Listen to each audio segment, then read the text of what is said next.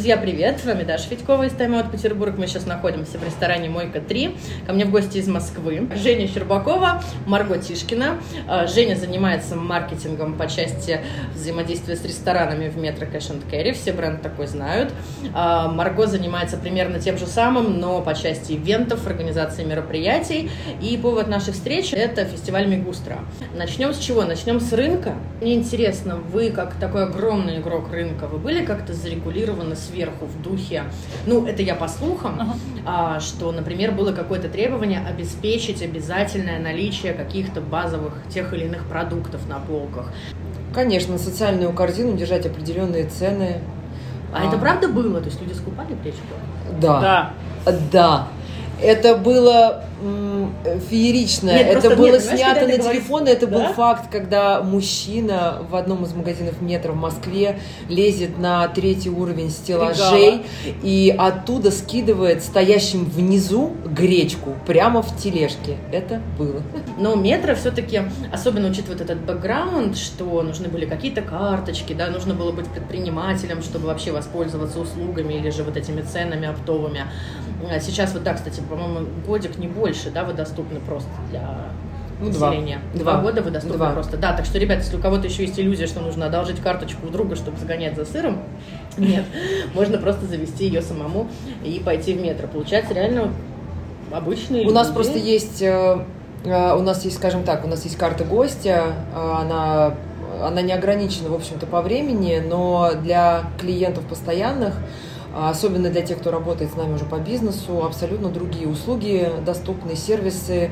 А, на э, заключить договор доставки, да, поставки ты сможешь э, только при наличии уже такой постоянной карты, предоставления всех своих данных о бизнесе, о компании, о себе самом, о закупщике и так далее. То есть это просто, то есть у компании есть несколько подходов к разным типам Ну, потому что это уже аккаунт-менеджмент, это уже другое. Абсолютно, Нет, ну, я здесь думаю, да. все здоровые люди понимают, в чем. Что это даже не преференция, а просто ну, совершенно другой а, формат Уровень работы. работы да. То есть вам приходилось, грубо говоря, не просто наживаться на гречке, но наоборот соответствовать ты знаешь, мы вообще старались не наживаться, мало того, мы держали, ну, честно, у нас доступен был продукт самого, опять же, самого начала, у нас ничего не исчезало с полок.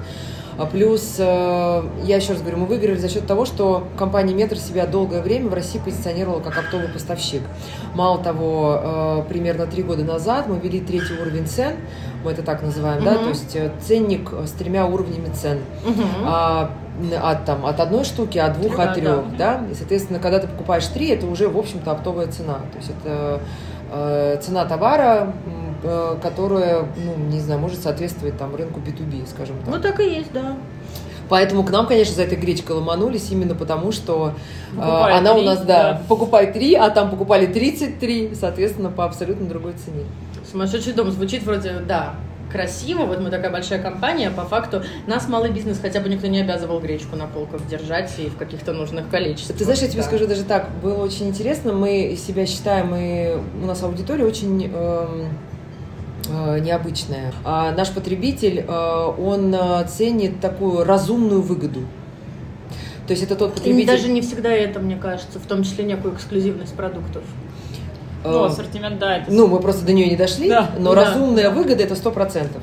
Ну, для меня, например, метро, особенно на, в период изоляции, был таким, ну, вот этой сублимацией шопинга, а, потому что мы ехали на машинке ночью, вот, специально, чтобы между вот этим объявлением кассы закрывается там во столько-то на пере, там, то ли учет, то ли что, вот, чтобы нам вот успеть до вот этого касса закрывается, и в то же время, чтобы народу было немного, а, все понравилось, да, масочки на входе проверяют, продают, все вот это вот, штрих-кодики, а, и это было такой сублимацией шопинга, то есть мы ехали и развлекались, вот постельное бельишко, а вот бокальчики какие-то, а вот еще какая-то ерунда, и плюс интересные продукты.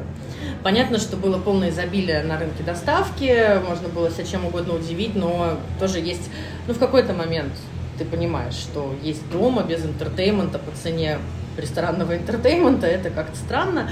Иногда лучше что-то готовить, и вот что-то мы там не набирали. И, и было вот это вот ощущение э, такое забытое э, импорта, какой-то а. санкцион, санкционочки такой. Есть Было такое, такое да, да, Это, кстати, тоже многие клиенты отмечают. Вот, вот. И вот это э, сейчас в наши дни это все-таки скорее иллюзия, ну, по факту. Но вот это изобилие разных брендов, одного товара на разные бренды, разный кошелек, там еще даже упаковочку условно, мне это очень нравилось. Всякое мороженое там. А, да, а, еще есть глубина ассортимента. Да, да банально там йоки замороженные. Вот где их взять?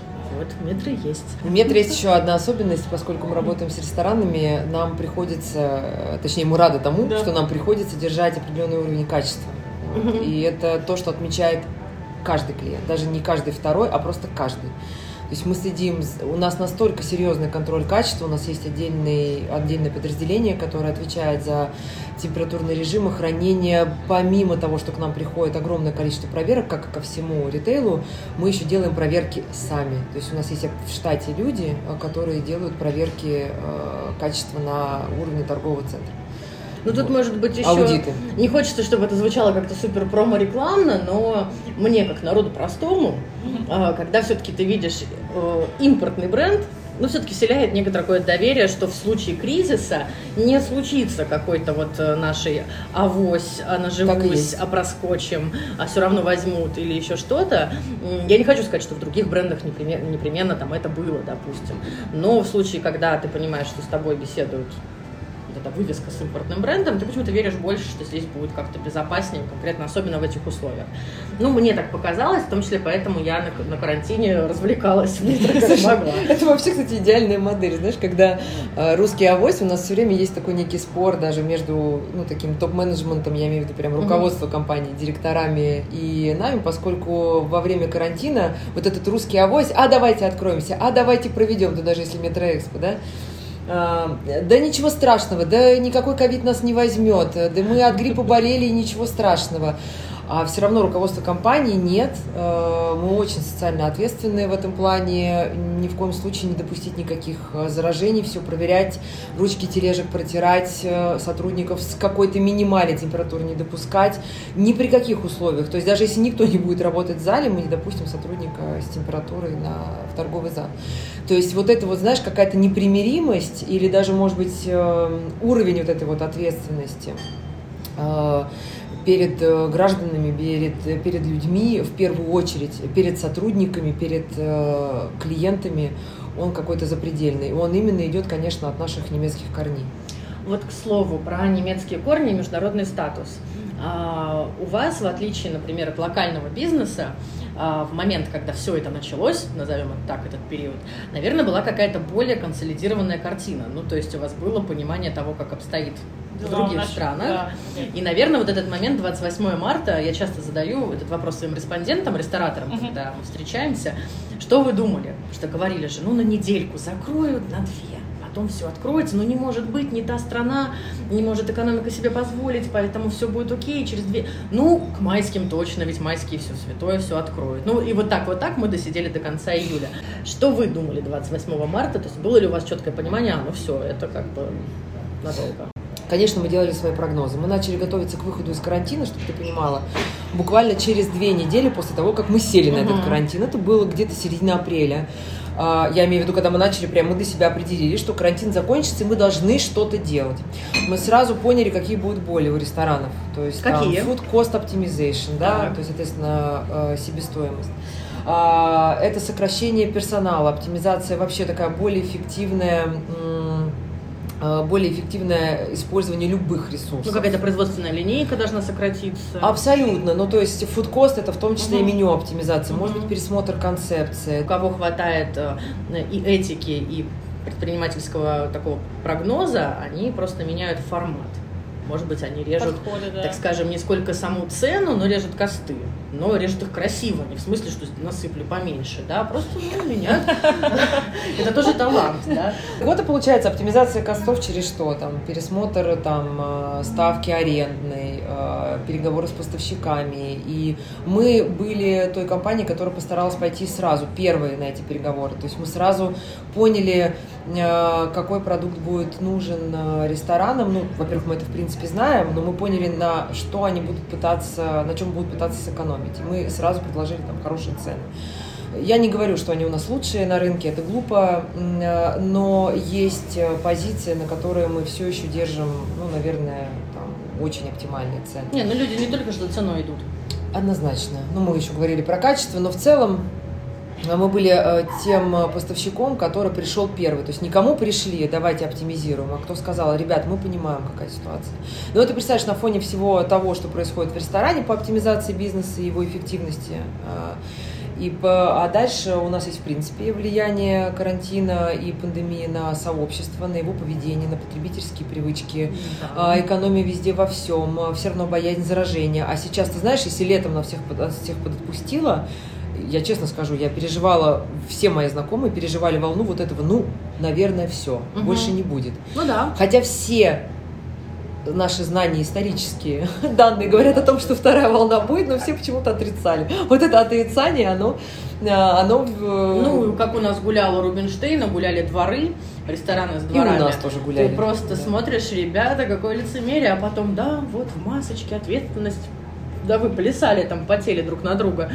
Мама не горит. Ну, не хочу кидать камни ни в чей огород, но в том числе даже товарищи-рестораторы, для которых локдаун менее выгоден, чем для кого-либо, вот в этой попытке, ну, наверное, в том числе и порадовать своего гостя, и как-то вот откачать свою команду, ну, где-то вот это русская авось. А, равно как и сейчас. Мы зашли в Мойка 3, на входе санитайзер, все в масках. Да. Но, возможно, вот вы сегодня были утром на завтраке, насколько я знаю, в одном кафе. Вы вспомните там маску на лице сотрудника? Да. А, все-таки была. Это, наверное, да. после моего сообщения. А, да? Да, потому что я в последнее время хожу, делаю фотографии, отправляю в директ. Я не, не пишу нигде, да, да, hey, you, там, посмотрите, какой позор.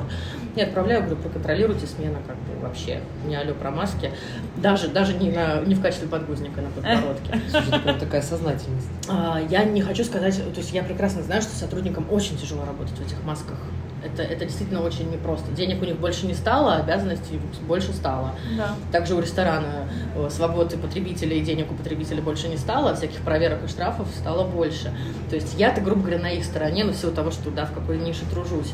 Но грубо, но, грубо говоря, если мы заинтересованы, чтобы нас не усадили на новый локдаун, мы должны сделать что? Мы должны Снять показать инстанциям, хотя бы показать, что мы готовы, хотя бы показать да. даже что мы стараемся, да, что да. мы стараемся и способны соблюдать меры, даже если они местами, ну, абсурдные. Да, мы понимаем, что некоторые меры, да, действительно в какой-то степени профанации не могут быть соблюдены в абсолюте, но давайте хотя бы покажем, что мы стараемся.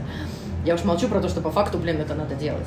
Э, есть такой момент, да, такая ремарка, может быть, не совсем там э, к теме именно нашего с вами диалога, но есть такой момент, что сами участники рынка порой ну вот оно русское авось. А есть вот другой вариант. Мы были в одном из ресторанов, э, где менеджер к нам вышла, ну, по сути, управляющая, вышла в маске, и мы говорим, ну, знаешь, это уже такая шутка, боитесь? Она говорит, нет, я просто солидарна с персоналом, который целый день работает в масках, и я понимаю, как им это тяжело, поэтому я одеваю и ношу ее целый день. Вот, вот, потому Хотя что... с гостями не общаешься, да, да и... Э, потому что еще, как сказать, в тех кафе и ресторанах, в которых мы привыкли бывать, да, это более такой, ну, тоже, опять же, middle-middle plus, э, еще какие-то решают вопросы с этими э, пластиковыми экранами, да, какими-то текстильными да. перчатками, с какими-то комфортными масками. А в масс-маркете или, например, там, в проходных кондитерских зачастую это просто такие махровые целлофановые одни на день вот эти перчатки, маски самые максимально неудобные. И, конечно, люди, ну, либо стремятся их снять, ну, либо, либо снимают, либо стремятся, либо снимают. И вот к чему это как бы и ведет. И тем более, когда, допустим, там босс тусуется как, как хочет. хочет конечно, ему это тяжелее соблюдать. То есть тут, ну, это, грубо говоря, требовать от общества то, чего ты сам не выполняешь, немножко странно. Какой был самый э, жуткий месяц? Спад самый большой был в апреле, когда был совсем локдаун mm-hmm. у всех. Потом все постепенно начали возвращаться к жизни. И я помню, что Москву открыли середина мая это было середина мая начали летние веранды возобновляться в некоторых регионах. 1 июня совсем было уже полегче. Вот. Я не знаю, когда открыли Питер, кстати. В конце июля. А, да, точно, вы же очень долго сидели. Да. да.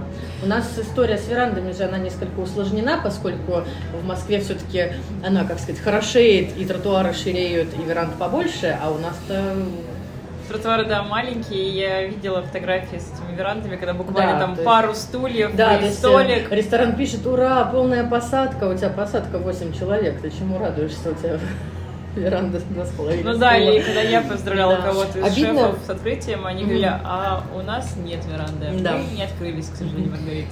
Обидно, что рынок начал восстанавливаться где-то к августу. Вот. И ну, там были цифры уже такие, знаешь, более оптимистичные, а сейчас он опять начал падать. есть, а, кстати, вот восстанавливаться к августу. Август в сравнении этот август и прошлый август не был, э, например, больше. Ну, а ты видела цифры вообще? Смотри, август, э, август к августу ну, вот этого по рынку по Росстату это было минус 17. Минус 17. Минус 17. В сентябре был минус 12. То есть в сентябре мы все прям воспряли, вот понимаешь, mm-hmm. народ начал ходить в рестораны, больше гостей, больше mm-hmm. поток. Э, всех начал отпускать, все вернулись там все-таки, если даже кто-то куда-то поехал, на даче, даже да, на Алтай, да. на даче и так далее. Вот в сентябрь был самый хороший с точки зрения вот какой-то динамики. Угу.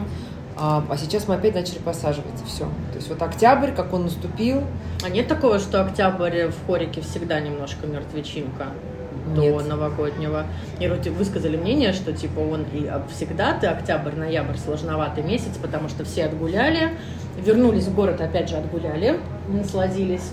И начинается какая-то все-таки работа, вот этот вот здравок работы перед Новым годом. Подожди, мы же ведь сравниваем, это очень важно. Это год с годом. Год году, да. да. да. Это означает, что если есть какое-то падение, то мы сравниваем год году, то есть октябрь к октябрю, скажем так. Да. Вот сейчас падение больше, чем если мы говорим про сентябрь и про август. То, то есть, есть этот октябрь хуже, хуже, чем сентябрь да. в сравнении да, с октябрем. Да, то есть динамика должна была быть, то есть если мы идем там, берем опять же, э, я говорю, август минус 17 по Росстату, соответственно, если мы берем э, сентябрь. сентябрь, то это минус 12, то если даже вот идти на таком же уровне, октябрь тоже должен был быть уже получше, ну, например, там, не знаю, минус 10, например. Угу. А он просаживается, сейчас цифры совсем совсем плачевные, к сожалению. А если говорить в целом по потребителю, то есть у нас действительно сейчас пришло какое-то осознание своего чека, ну, грубо говоря, потребительские и в целом кредитные карты активность замедлилась. Трепались, и мы осознали свое затаились. положение. Да. Потому что вот у меня тоже и в личных беседах, и в каких-то профессиональных там, да, дискуссиях, а, когда люди говорили, это нормально, все что-то ныли-ныли, да нормально. Нет, конечно, спад, но ну, в целом, ну, по крайней мере, столица это вроде как и не особо-то касается. Посмотри, потребляют, заказывают доставки, заказывают не пиццу, а чай там на Викентьево с цветочками, да, посмотреть. Мне казалось, что это иллюзия, как будто бы все окей, она держалась на вот этом потребительском кредитном пузыре и некоторым таком авось, да, да не может быть, да рассосемся, да ну не потеряю там я работу, ну хорошо, муж потерял, но я-то точно не потеряю, и ну грубо говоря, да, и вот на некой такой инерции, и вот к октябрю мы пришли к тому, что нет. Потребительскую активность ты точно можешь оценить даже сама по себе. Угу. То есть ты наверняка в сентябре еще да, ну, в сентябре ты наверняка рассчитывала, что все сейчас выправится, все будет uh-huh, хорошо. Uh-huh. А 1 октября, с момента, когда начали обсуждать первые вот эти меры и рост числа зараженных и так далее, когда мы вдруг выяснили, что вокруг нас люди болеют, и это уже не грипп, все осознали, что, наверное, будет вторая волна, и вот тут потребительская активность пошла вниз, значительно вниз. А, то есть мы стали более, ну, тут, мы тут вдруг внезапно вспомнили, что нужно э, копить, экономить, меньше на развлечения тратить денег. А мы когда-то еще с Димой Левицким обсуждали, ведь у нас в России э, рестораны относятся к типам развлечений. Да. Да, в Петербурге точно это часть культа, даже не культура, а культа. Да, в Москве это часть самое... твоего entertainment а, то есть. Ну, в общем, мы не Европа, одним словом. Да. Вот, поэтому, э, как только нам говорят, что все плохо, мы тут же урезаем свои расходы на развлечения. Вы, наверное, заметили, что информационная волна ресторанов по части мы погибаем, я мы там рестораны, я мы шеф-повар, вот это все во всем мире, наверное, уж в Петербурге точно, до крайности была очень шумной. Все эти какие-то петиции, правда, на Чинджорге, в очередной раз, дорогие слушатели, Чинджорг не работает, есть сайт, сайт Рой, где обязаны рассмотреть вашу инициативу, если она соберет 100 тысяч подписей. Чинджорг это просто лайкер, такой же, как не знаю, про просто пост в Инстаграме, зачем эта петиция, она ничего не значит, на нее никто не смотрит, не обязан реагировать. Но так вот, тем не менее, они были, они собирали крупные информационные волны, и звучало все так, как будто вот ресторанам-то хреновее всех. Вот мне, как сотруднику медиа, да, который очень завязан на рынок ресторанов, и все же а, мне не полагалось никаких кредитов с рассрочкой под 0% при сохранении штата, которые рестораны благополучно получили. а, мне не полагалось никаких э, оптимизаций по налогам, кроме попросту отсрочки на три месяца. Ну, а я сейчас объясню. А вот. я поняла даже. И меня что... это, а, то есть я заинтересована в успехе ресторанов, заинтересована, чтобы у них все было хорошо, они меня кормят, это данность. Но меня это бесило, как предпринимателя из другой отрасли. Значит, смотри, первое, это у нас, ты не представляешь, как у нас таких дискуссий есть даже внутри компании и, в принципе, с коллегами по рынку. Поскольку я работаю настолько в разных, э, в разных сферах, то есть у меня и маркетинг, и брендинг, и это и ритейл, и это и хорика, то есть и ивенты, я могу, в принципе, ну, наверное, так, со своего, допустим, взгляда, да, со своей точки зрения оценить, что происходит. Но, во-первых, потери, потери потерям рознь.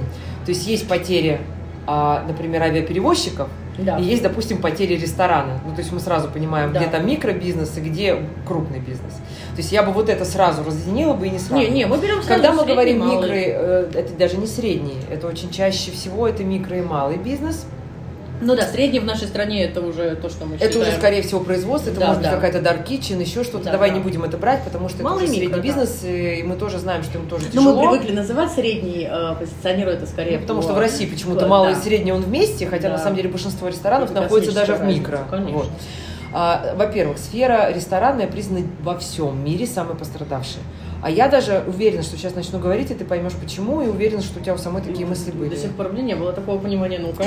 А, представляешь, а, и ты сейчас поймешь, что ни в одной другой, а, ни в одном другом бизнесе нет таких водных. Угу. А, огромные площади, угу. огромные площади в аренде. Что такое ресторан? Он чаще всего находится в каких-то потоковых местах, в трафиковых. То есть это означает центр города, какие-то главные улицы, магистрали, и не всегда это спальный район, но даже в спальном районе, Все, районе ты стараешься быть на перекрестке, да. да, там рядом со светофором, с метро, еще как-то, да. Это, соответственно, самые дорогие места. Ты представляешь, безумная, безумно высокая арендная плата. Огромные площади, которые ты не можешь просто взять и во что-то перестроить. Угу. Магазин, салон красоты, ну и, собственно, кому ну, он нужен, да. да? Ну, соответственно, то есть ты не можешь этот свой бизнес быстро переформатировать. Огромная площадь, быстро э, не мобильная. Не мобильная. Да. Раз. Второе. Огромный фот. Огромный а, потому что у тебя в одном в ресторане... Случае он да, и для нет, данных оборотов... И скажи мне, есть ли хоть один бизнес, где такой будет большой штат сотрудников? Мойщицы, уборщицы, официанты, Заготовщики. повара, заготовщики, может быть, какие-то цеха, Хостесы. если это, допустим, какая-то сеть, ну, да. хостес. А сколько персонала сидит на э, бэке, да, то есть сколько администраторы, закупщики и так далее, да, маркетинг да. и так далее. Огромный просто фот это люди, ответственность перед людьми, это совсем другое. Ты вот, я, извини, пожалуйста, но ты свое медиа взяла, открыла, закрыла. Сегодня ты есть, завтра ты нет. А ну, что я людям своим скажу? А представляешь, когда у тебя их сто? Ну, так у меня и доходы другие. У тебя в медиа есть, например, партнерские деньги, которые, ну, должны как минимум приходить. Это да, такие, да, скажем, да. да. А в ресторане у тебя все от кого зависит. И теперь мы переходим к следующему, к третьему блоку уникальному. Ты зависишь от гостей. Нет гостей, нет ну, бизнеса. это B2C, конечно, да. Все. Ты представляешь, ну, что это такое? любой другой B2C. Ну, какой? Ну, ну какой? Возьми, э, возьми салон красоты. Ну. Маленькая площадь а, три, три, три сотрудника, я сейчас не нивелирую угу. их риски, я не говорю про то, что у меня они Хорошо, ничего не потеряли. музей, экспозиционные все эти... Государственная дотация у именно нашей галереи все вот это очень жутко порезано. Нам порезали в Петербурге финансирование независимых музеев, которые не являются государственными. Я тебе говорю, там, ну хорошо, ты там можешь претендовать. Музей это как, знаешь, это общественное Музей, достояние. Театр, там, знаешь, у каждого музея, у каждого музея есть свой статус и даже есть свой определенный Образовательные рейтинг. проекты, все вот эти детские особенно, особенно детство. Давай мы не будем образовательные вообще не готовы трогать, потому что для меня mm. это, ну, плюс-минус не Нет, то, чтобы ну, мы что я, я считаю, что, грубо говоря, соотношение просто э, ты со своими 14 людьми, которые ходят в рестораны и кормят их, пожалуйста, отдыхай, а вот им вот столько вот всего. Я подожди, считаю, что это не подожди, я тебе, я тебе, вообще в масштабе. А я тебе говорю, что это просто совсем другие э, э, Нет, я же не говорю, что они категория... не заслуживают. Я говорю, что э, я это считаю, совсем что другая категория потерь. Вот понимаешь? Я понимаю, что вот это огромное количество сотрудников и, вот смотри, мы говорим, аренда, это в прямом высокая аренда, огромный фот, отсутствие потока гостей, и он снижается, потому что теперь уже, смотри, нет карантина, а люди не хотят ходить в рестораны, не боятся. Угу. То есть кто-то боится, ну, ну, то есть у нас, всплеск, у нас сейчас разделение на две части. Вот есть люди, которые, а я хочу жить, и люди, которые, а я хочу жить, но я, пожалуй, посижу, потому что у меня еще семья, и я в группе риска. То есть это что означает, что сейчас поток все равно гостей, он уменьшился значительно. Кто-то отмечает там до 50%, кто-то говорит, что у нас вообще упало, все просто рухнуло. И вот во всех в этих водных ты предприниматель, ты владелец этого бизнеса, тебе нужно с этим совсем что-то делать. У тебя квартира заложена. Э, квартира заложена. Уже часто и э, вот эта ступень с Инвестор требует возврата. Когда, когда помещение само, арендодатель говорит, да я бы рад как бы вам вообще бесплатно, но у меня в ипотеке. Слушай, ну давай теперь, а давай это, как это? ресторана, который не только просто помещение. А у нас теперь есть еще Cherry on the Top. Да. Это что? Это работа с продуктом. Это безумные ну, отходы. Да. Все. Нет гостей, ты списываешь, списываешь и списываешь. Я тебе говорю, как э, представитель компании ритейла, огромное списание происходит на ультрафреш. Угу. А ресторан работает с ультрафрешем в основном. Ну, конечно, да, что-то кто-то смог перейти на какую-то заморозку, но по-хорошему но ты по работаешь с ультрафреш категорией. Зеленый салат, да. да а значит, ты что с этим делаешь? Ты это выкидываешь? Ты представляешь, да, вот если теперь взять вот этот, как мы говорим, PNDL, Profit and Losses, да, то есть, соответственно, мы берем этот файл, и мы понимаем, что там внутри. То есть то а теперь мы... еще, слушай, нет, есть еще одна cherry on the top. Зная, с какой, собственно, профитабельностью работают э, рестораны, ну просто представь себе, угу. все. Ну, что дальше делать? А и сдать ты это еще никому не можешь. Ты же не можешь выйти просто на улицу. Нет, вообще ты, в принципе, не можешь взять на ключик, закрыть ресторан потому что это ответственность перед людьми, перед арендодателями, перед инвесторами.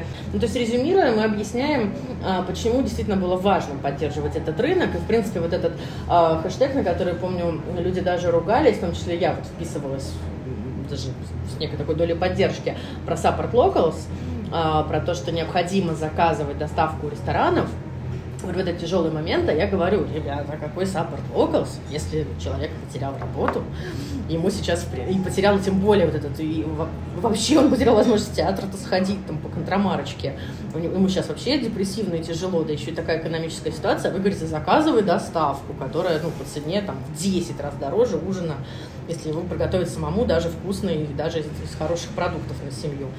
Типа, ребята, это как-то лицемерно и не совсем бьется, ну, в, не в той стране вы решили вот этот хэштег вводить.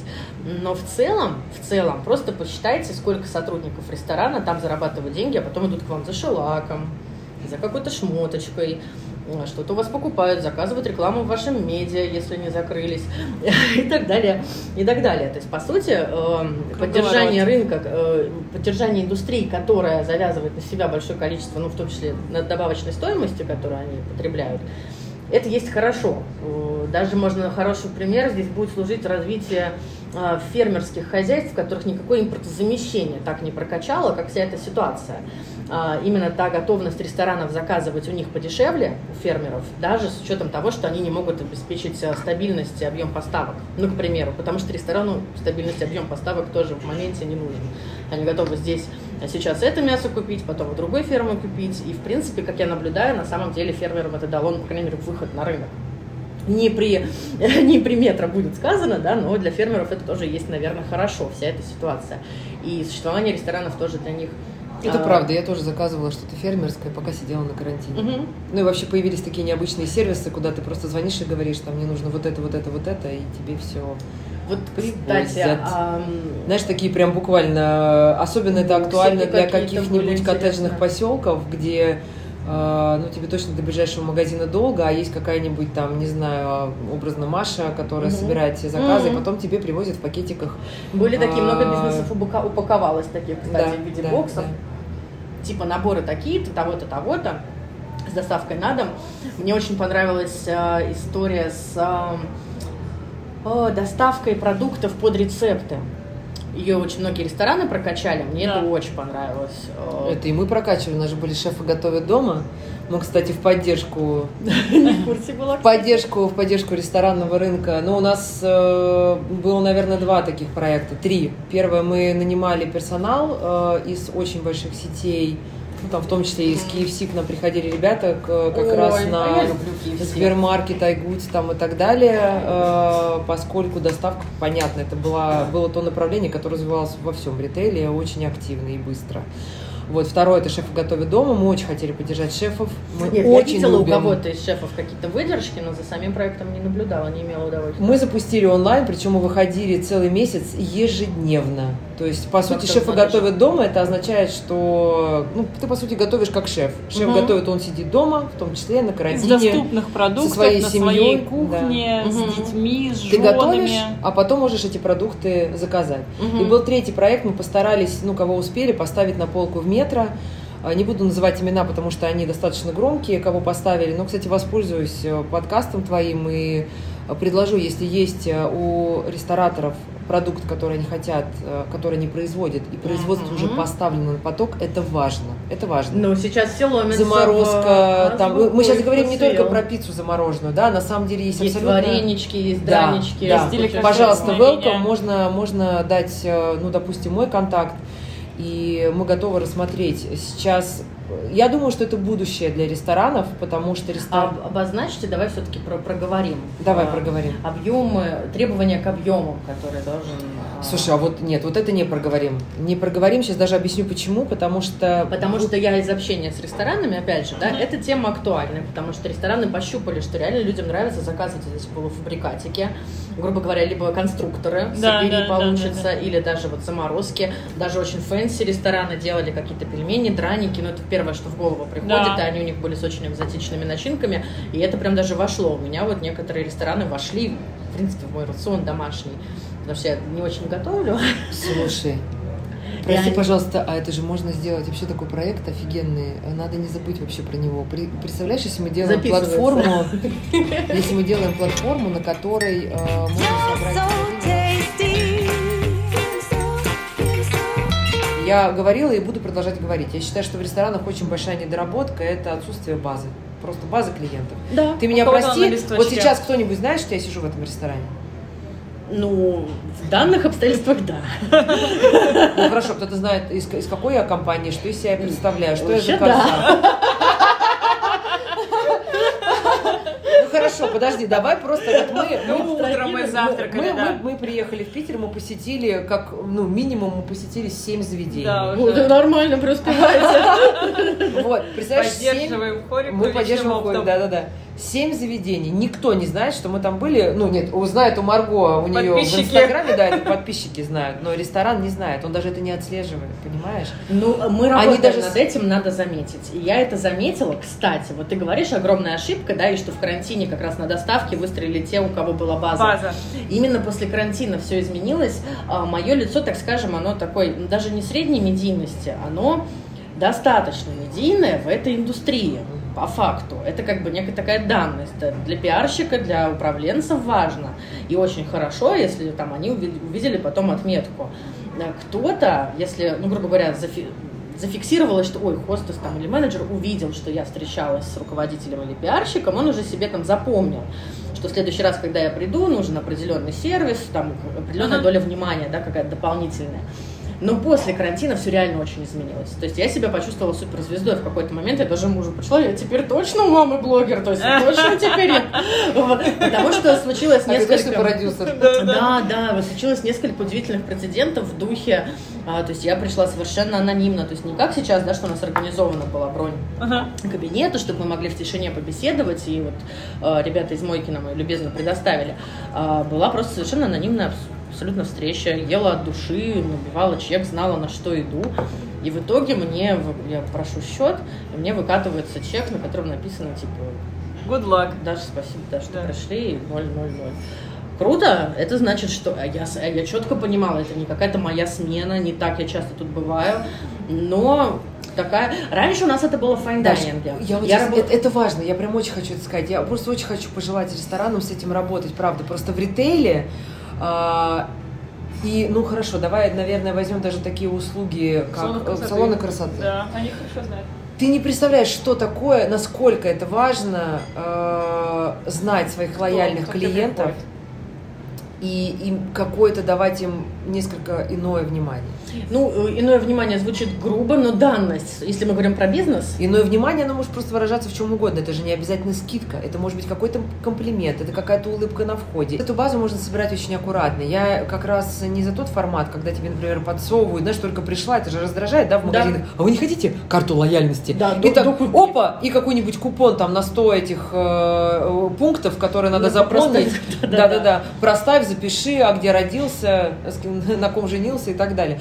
Это э, я немножко про другое. Если, допустим, я хожу э, в ресторан и часто в нем появляюсь, и зафиксирован где-то мой номер телефона, и, допустим, я появилась там уже три раза, допустим, бронировала столик, проявите ко мне чуть больше внимания, узнайте, может быть, о каких-то моих предпочтениях, занесите меня куда-то в базу, посмотрите, что я заказывала. Конечно. А, вспомните меня, когда я пришла к вам в следующий раз, а, узнайте мое имя, обратитесь ко мне как-то, я буду, я буду растить свою лояльность Тем к вам. более, ты, скорее всего, Просто в ресторане это крайне скорее важно. всего, отметишь его, сопоставьте. Конечно. Это тот-то столик, пила то-то, лимонад нравится то-то, в следующий раз вот этот лимонад просто Ну, в общем, мне кажется, что с этим должен работать в ресторанах, честно говоря, маркетинг. В общем, ему я пожелаю удачи. Ой, а кстати, про маркетологов. Это туда, это туда. Ты действительно говоришь о маркетологах и даешь правильный совет. Вот говорю, э, четко после карантина топовые проекты, у которых есть менеджмент и есть маркетинг, а не просто СММщик, который он же пиарщик, он же ивентор, он же вот это все.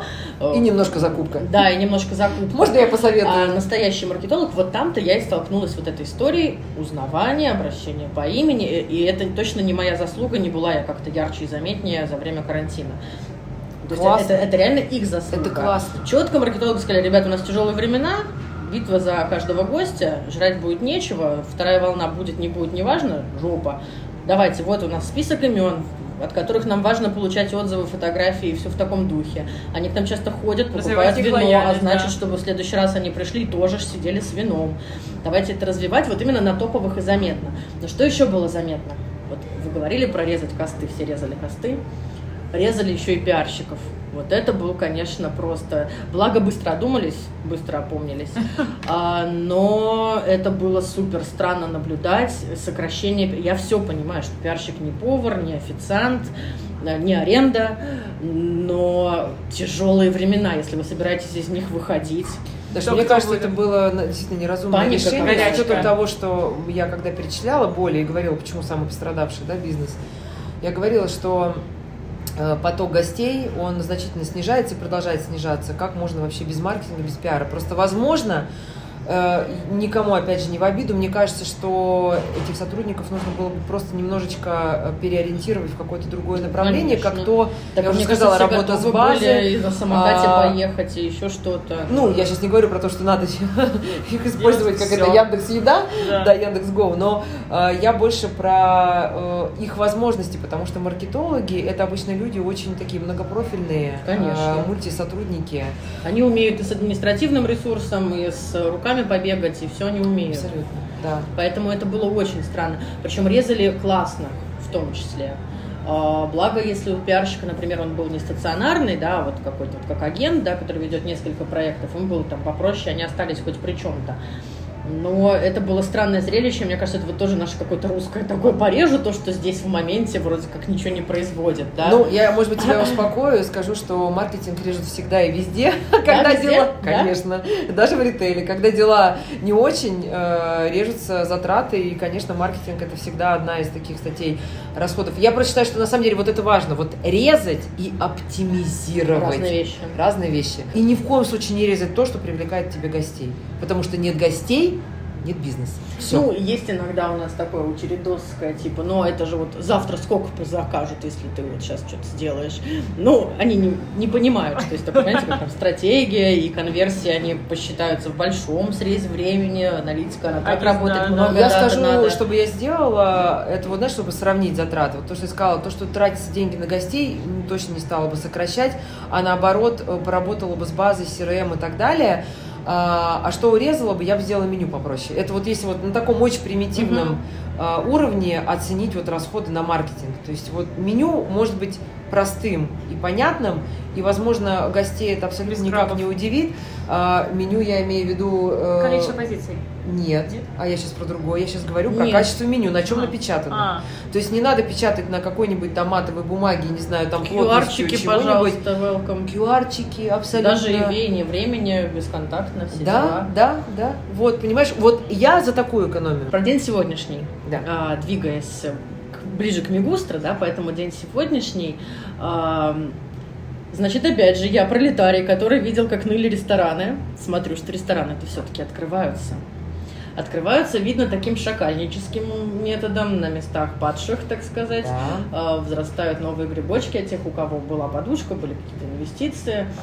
А, и открываются, в принципе, и авторские места. Все же больше всего боялись авторские места, потому что они маленькие, с маленьким да, потоком, да. с дорогим продуктом. И они вообще не доставочные. Вот, да, и они доставить. не доставочные, и они не питейные, они по большей степени, опять же, там, про вино, про гастрономию. То есть вот за них боялись все больше всего, но и они открываются.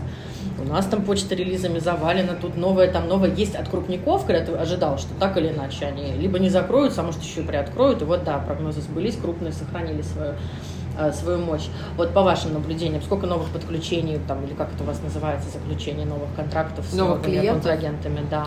Мы, наверное, смогли сделать невозможно за счет того, что мы продолжали работать весь э, карантин и продолжили дальше, и дали рынку действительно неплохие условия, на мой взгляд. Ну, с учетом того, что мы очень большая компания и очень коммерческая mm-hmm. компания, да, в целом, как и любой ритейл. Тем не менее, мы вышли с очень хорошими условиями, и мы вырастили долю рынка. Э, это достаточно для нас большое такое достижение. И привлекли новых клиентов. То есть те, кто в карантин к нам пришло достаточно большое количество э, новых ресторанов.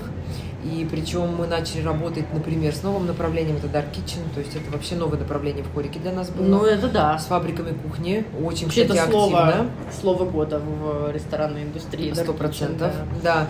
Ну, просто еще раз, фабрика кухни, это может быть фабрика кухни, которая вообще не появляется нигде, это вообще может быть не ресторанный холдинг, к ресторану mm-hmm. вообще мало чего, а, мало чего общего с ним имеющая, да, то есть это фабрика кухни, например, работающая для каких-то производств, например, для столовых, mm-hmm. еще что-то, mm-hmm. да, то есть э, я имею в виду, что они не работают как таковые с B2C, они работают с B2B.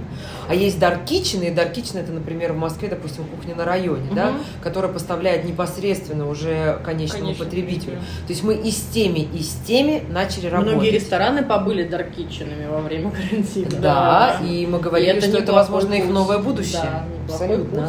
Да. Но если есть площади, ну и что, хоть какую-то часть команды прокормишь, аренду там. Особенно это, кстати, возможно для сетей, для холдингов, где ты можешь какой-то ресторан, который у тебя Угол неэффективен, выделить, да. выделить угол, выделить Или вообще весь ресторан закрыть и да. сделать его только как угу. фабрика кухни, то есть только как Dark Kitchen. Если не ошибаюсь, Блинов такое сделал как раз во время карантина. Ну, в общем, было, да. в общем, возможностей достаточно много. Поэтому новые клиенты, я, ты знаешь, просто когда я сейчас назову цифру, она тебе в рамках там России, наверное, вообще ничего mm-hmm. не даст, но это даже больше, чем там 5 тысяч новых клиентов. То есть это для нас это прям новые рестораны, которые пришли, стали с нами работать. Ничего себе, такая То цифра. Да, это, это, да, это хорошая цифра, да. но там внутри, как я сказала, есть Dark Kitchen. То есть, э, ну, например, от всех это будет где-то процентов 10. Mm-hmm. То есть это есть просто, есть, например, новый фастфуд. Mm-hmm. И опять же, когда мы говорим новый, мы же понимаем, что какие-то ушли, да, на их место. А пришли да, новые. Поэтому вот 5000 это как бы там очень много компонентов, понимаешь, да? То есть Dark Kitchen фабрики кухни, где-то 10-15%. А, просто новые проекты, их, наверное, где-то около, там, наверное, процентов 40. Есть, допустим, просто э, там фастфуд, который открывался на время лета. То есть там очень-очень много составляющих. Ну да, какие-то фудтраковые там вот эти все истории. истории да, да, но с учетом вообще количества э, ресторанов в России официального, да, это, наверное, очень хорошая цифра. Угу. А вообще вот, ну, вы же наблюдали за тем, что говорят эксперты? Ну, то есть какие-то и медиа-срачи в Фейсбуке, ну и плюс вообще там Я, все телеканалы, там YouTube-каналы какие-то, да, они приглашали экспертов, чаще всего это были плюс-минус одни и те же люди, да, которые либо говорили, мы все умрем, либо не прорвемся, ну, то есть вот были какие-то такие а, кланы. Кто-то вот. еще прогнозирует. И до сих себе. пор прогнозирует. Это вот уровень эксперта определяется его количеством его прогнозов и долгосрочностью этих прогнозов. Чем дольше прогноз, тем как бы ниже уровень, как говорится. Это я прям обожаю. А, и я часто спрашиваю тебя, за кем наблюдали, а, кто оказался молодцом, по вашему мнению. Кто оказался прям совсем не молодцом, но можно имен не называть, понимаю. Как правило, вот в этом вопросе, а мне нравится его поднимать, потому что все примерно понимают, о чем идет речь, о каких именах, да? Ну, плюс-минус. Фраза одна из моих самых любимых «Совет свой себе посоветуй». А, мне кажется, это эта фраза родилась не только потому, что нам не нужны чужие советы, она родилась э, из понимания того, что каждому все индивидуально, любая ситуация индивидуальна.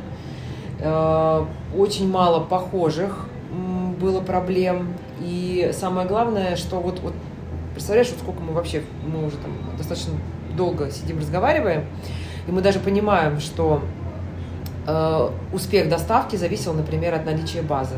Да. У кого-то она у кого-то она была, у кого-то ее нет.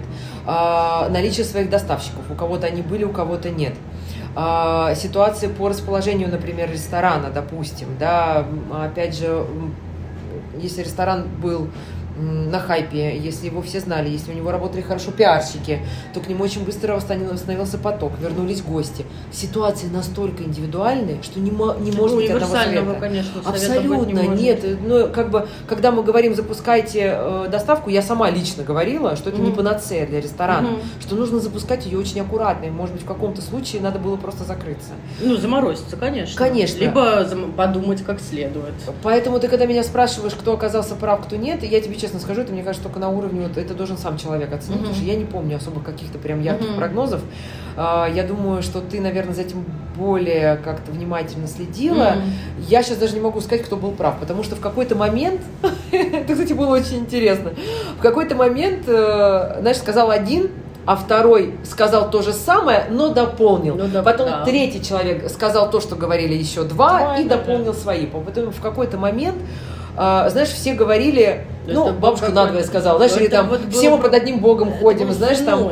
какой-то, я просто прям, мне даже было страшно немножко на это смотреть, то есть я бы побоялась такие вообще какие-то вот такие прогнозы делать, советы давать. Ну, просто побоялась бы именно, чтобы меня потом, не знаю, с санными тряпками не закидали за то, что я себе вообще такие вещи позволяла как-то прогнозить. Хорошо. Слушай, а... я сейчас знаешь, что скажу? Ситуация 2020 года характеризуется одной фразой. А, хочешь рассказать Богу, а, э, хочешь рассмешить Богу, расскажи ему о своих планах. Поэтому внутри нашей компании даже сейчас существует три прогноза, даже три. Угу. Они разные, они, конечно, показывают поведение рынка, они показывают возможные локдауны, но это три сценария, не один. Угу.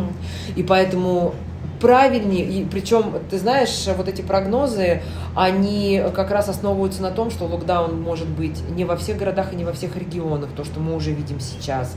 И могут быть какие-то импульсивные принятия решений, типа, а давайте закроемся, ну хотя бы на две недельки посидим. А, даже это мне не по душе. Даже это, и мне это тоже не по душе. Но факт заключается в том, что не может быть одного прогноза. То есть сейчас это просто даже глупо, когда мне задают вопрос, а что будет с рынком, ну, ребят, ну, правда, ну, сколько уже можно прогнозировать? Вот. Однозначно ты должен планировать, ты должен разрабатывать разные сценарии, вводить план действий, который релевантен сегодняшнему дню. Но он не должен быть один, потому что Совершенно текущая ситуация, она про гибкость. Столько всяких уникальных, ну, уникальных кейсов реально бывает. Э, и мы прям это все опять же видели, что даже те, кто вдумчиво, долго вынашивал ту же доставку, все-таки стартанул, ты понимаешь, раз он так долго ее вынашивал, значит, все-таки как бы и все-таки стартанул, да еще и почти под конец всего этого, значит, что-то классное, а такое фиаско и по качеству, и по всему, и репутационно даже, ну, то есть вообще. Про репутацию. А еще, слушай, а еще знаешь, про что говорила? Что сейчас, э, э, мне кажется, будут забыты вот эти все формулировки э, про форс-мажор. Mm. Совсем недавно mm-hmm. дискутировала с коллегами по цеху, что, мне кажется, они просто уйдут из наших договоров. И я даже объясню, почему. Вот сейчас уже э, ситуация с ковидом, она форс-мажором уже не, не может называться никак. Она никогда не могла? Ну, нет, подожди, реалии. подожди, подожди. Вот в первый, в первый карантин э, абсолютно все пользовались этой формулировкой, потому что для нас это все не было unexpected.